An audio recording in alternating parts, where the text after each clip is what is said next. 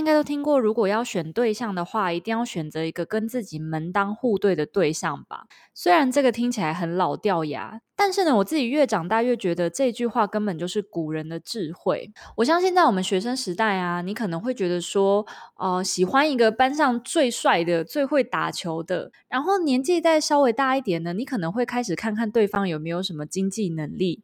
然后一直到出社会之后，最好是对方的家里。背景很硬，非常有钱，然后可以让你没有后顾之忧的直接嫁给他。我知道大家通常对于自己未来的对象都有一些幻想啦。那择偶条件呢？我们经常都是会喜欢上可能跟自己非常不相同的人。有些人就会说：“对啦，男人不坏，女人不爱，女生就是喜欢坏男生之类的。”在学生时期的时候，多少都会被班上那些比较有兄弟气质的人给吸引吧。反而那些爱读书的书呆子看起来就比较没有那么多的吸引力，但很现实的，在出社会之后呢，那一些书呆子的同学可能都成为社会地位非常高的人，然后也不乏很多的追求者。人家都说呢，女人是越长大越现实。但是有想过为什么女人会需要追求这些现实上面的条件吗？而且在华人的社会里面，女性总是被归类成要照顾家庭的那个角色，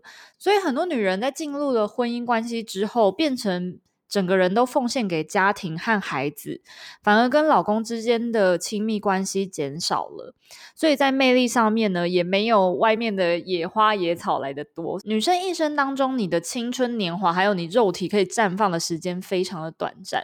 我们在择偶条件上面呢，也当然需要找到一个尽量在进入了下一个阶段之后，可以给自己保障的人。但是随着时间的演变啊，现在越来越多女生因为太会赚钱了，然后呃，工作能力也非常强，反而他们就不在意这些细节，可能还会希望男生是比他弱的，可以让他照顾他，然后甚至是包养他之类的。但这还是社会上的少数。我身边呢，还是有很多女生朋友，她们在择偶条件上面，身高是一个很重要的选项，因为他们说这是基于优生学，希望生出来的小孩呢都能够腿长一百一十五公分之类的。但是通常爱情来得太快，就像龙卷风啦，你也没有办法一定保证你未来的对象会是外在条件完全如你所愿。可能小时候你介意的是身高、长相，还有他的穿搭风格。到了年纪越来越大，你可能介意的是他到底有没有一个经济能力，因为你要想的是说，你们两个需要一起度过下半辈子，然后去建立一个家庭。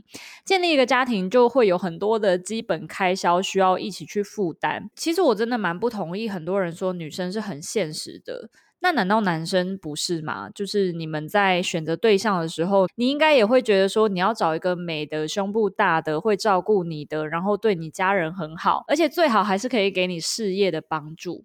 所以我觉得，不管是男生挑女生，还是女生挑男生，其实每一个人对于心里面的理想情人或理想对象的期待跟标准，都一定是非常高的。只是迫于现实，还有自己自身的条件的限制，所以你选择对象上面呢，就开始会有一些妥协。很多人都说，有可能跟你结婚的对象不会是你一辈子最爱的，我超不同意。因为如果要跟一个自己不是最爱的人在一起，是非常痛苦的事情。我自己是没有办法想象跟这样的人相处一辈子的。因为如果没有爱，其实就像室友一样，而且我又不需要室友，我自己就可以把自己养活，为什么还要需要一个人来跟我挤在同一个房间呢？如果想要找到好对象，你必须了解的是你自身条件的限制。嗯、我一直强调的就是大家不要把别人的缺点拿来检讨，而是要先看看自己有哪些条件可以去做什么样的选择。我觉得在择偶上面呢，最害怕的就是眼高手低的人，就是你以为你自己有这么好，但其实在别人的眼里呢，你并没有你自己想象的这么好。如果我们永远都不知道自己适合跟什么样的人在一起，那我们永远都无法找到那个对的人，因为你的对的人只活在你的想象之中。就像你去买一双鞋，你的脚明明是二十四号，你硬要穿在二十二号的鞋子里面，只会穿得很痛而已。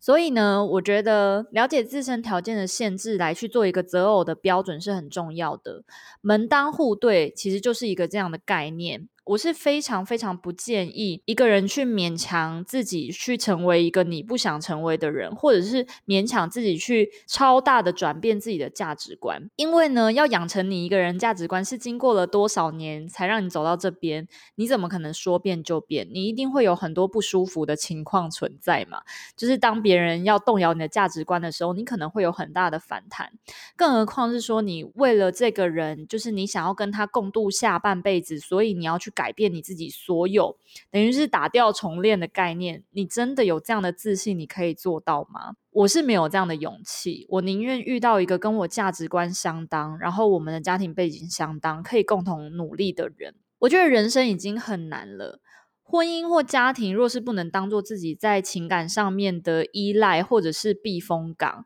而是给我更多的挑战，我觉得这是不需要的。主要也是看你对于人生的目的，还有你自己追求的感情是长什么样子的。当然，这个世界上也是有很多人会为了对方的钱或对方的社经地位来去做出妥协，然后愿意去整个打掉自己的价值观，去符合对方的需求。但我需要你静下来想想的是，这是你吗？这是你要的吗？那如果真的有一个人，他跟你的价值观非常的类似，而且可以快乐的生活，那你愿意吗？很多人都会笑说，我这种人应该就是那种会坐在 Toyota 里面笑，但是不愿意坐在冰室里面哭的人。我觉得每一个人都要为自己的生活负责，你的经济水准跟你的生活水平是你一定要你自己给得起你自己的。两个人生活在一起呢，就是共同追求更好的。生活品质跟水准，共同努力，共同提升，而不是一个比较高，一个比较低，去迎合或符合对方的期待或标准，这样呢，才能建立一个长久又让人稳定的关系。那希望我这个想法可以给你一些参考，我们下次见。